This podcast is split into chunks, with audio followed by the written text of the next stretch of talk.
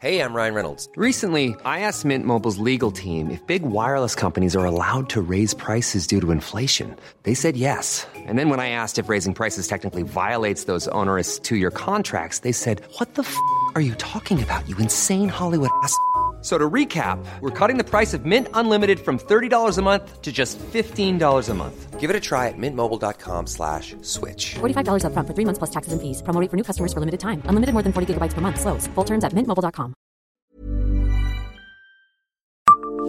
Savez-vous où se trouve la dernière façade industrielle Art Nouveau de Nancy? Bonjour, je suis Jean-Marie Russe. Voici le Savez-vous Nancy Un podcast écrit avec les journalistes de l'Est républicain. La façade du bâtiment attire l'œil pour qui passe par cette rue calme, située entre deux axes plus passants, Saint-Dizier et les quatre églises. Il y a ce mélange de rouge, celui des briques comme celui des armatures métalliques, les baies vitrées, les deux statues. Tout dénote l'influence de l'art nouveau. La typographie de l'enseigne, elle, présente cet aspect particulier propre à l'école de Nancy, sans conteste.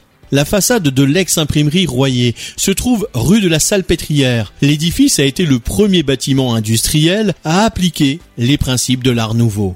D'après François Le Tacon et Jean-Luc André, cette façade est désormais le dernier vestige industriel de l'art nouveau. L'imprimerie Royer avait été construite en 1900 par l'architecte Lucien Wassenburger avec une certaine logique. Le créateur de la société, Jules Royer, comptait parmi ses clients Émile Gallet, l'un des maîtres de l'art nouveau. Il avait aussi contribué au développement de la carte postale grâce à Émile Bergeret, un de ses employés qui fit construire une maison non loin de là. Jules Royer avait acheté une imprimerie en 1886 dans la rue de la Salpêtrière et commandé les travaux, mais il ne verra pas son achèvement. Il décède en 1900, laissant l'affaire à son fils, Paul. L'entreprise cesse son activité à cet emplacement en 1988. L'usine, transformée en bureau et en logement, a été protégée lors d'une campagne régionale sur l'Art Nouveau en 1994 et la façade rappelle combien l'Art Nouveau infusait toute la société de l'époque. Abonnez-vous à ce podcast sur toutes les plateformes et écoutez Le Savez-vous sur Deezer, Spotify et sur notre site internet. Laissez-nous des étoiles et des commentaires. Hi, I'm Daniel, founder of Pretty Litter.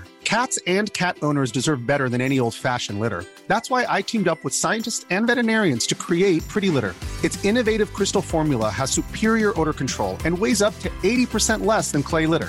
Pretty Litter even monitors health by changing colors to help detect early signs of potential illness. It's the world's smartest kitty litter. Go to prettylitter.com and use code ACAST for 20% off your first order and a free cat toy. Terms and conditions apply. See site for details.